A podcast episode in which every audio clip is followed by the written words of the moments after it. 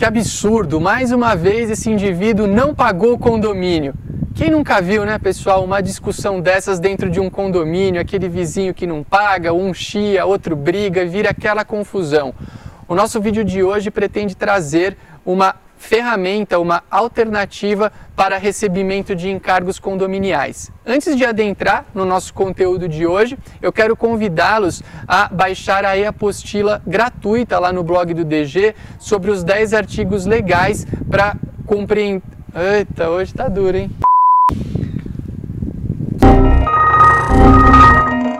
Que absurdo! Mais uma vez esse indivíduo não pagou o condomínio. Quem nunca viu, né, pessoal, uma briga dentro de um condomínio porque um dos condôminos não pagou o condomínio de um determinado mês?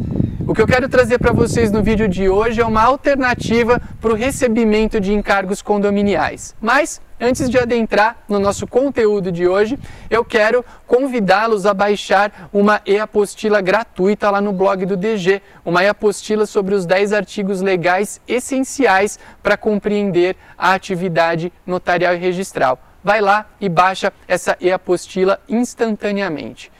O protesto extrajudicial já foi abordado em muitos outros vídeos do canal.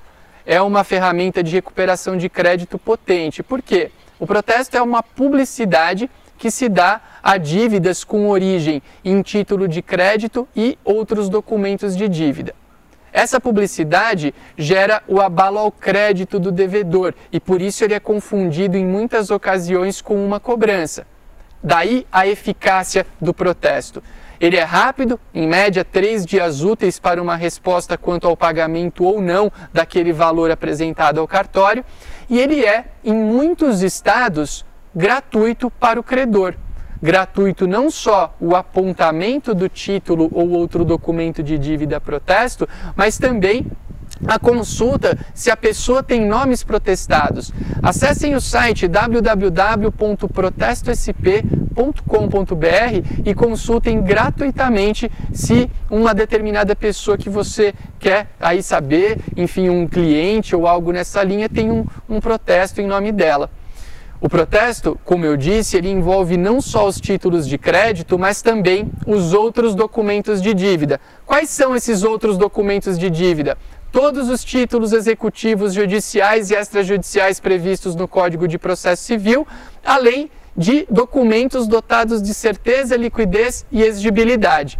Dentre, dentre os títulos executivos extrajudiciais previstos no atual Código de Processo Civil, nós temos os encargos condominiais. Isso quer dizer que se você mora em um condomínio, se você é administrador de um condomínio e você tem um condômino inadimplente, o encargo condominial pode ser direcionado a protesto como uma tentativa de recebimento sem custo, de eficácia enorme e que gera segurança jurídica para todos os envolvidos em decorrência da atuação do tabelião.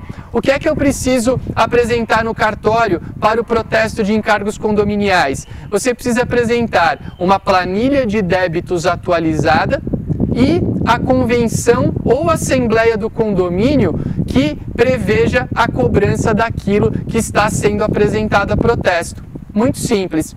Aproveitando o gancho, nós estamos falando de condomínio que pensa e nos remete à ideia de bens imóveis. Eu quero dizer também que outro é, título executivo extrajudicial bem conhecido e que também é passível de protesto é, é o contrato de locação de bem imóvel. Então, você locador, você administrador de uma carteira de bens de um determinado cliente, é possível o protesto de contrato de locação de bens imóveis. O que é que tem que se apresentar no cartório? O contrato e uma planilha planilha de débitos atualizada.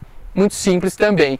Se valer do protesto como ferramenta de recuperação de crédito é um grande negócio, porque ele é rápido, gratuito para o credor, eficaz e mais do que isso, tem a atuação de um profissional direito, de um profissional do direito dotado de fé pública, que é o tabelião de protestos, o qual gera enorme segurança jurídica ao procedimento, uma segurança jurídica não encontrada em nenhum outro profissional que exerça o trabalho nesse segmento. Espero que vocês tenham gostado do nosso conteúdo de hoje. Aliás, se gostaram, Deixe aqui o seu like, comentário e deixe sugestões para novos temas, porque as sugestões sempre são atendidas com novos vídeos no canal do YouTube do blog do DG. Um grande abraço e até a próxima!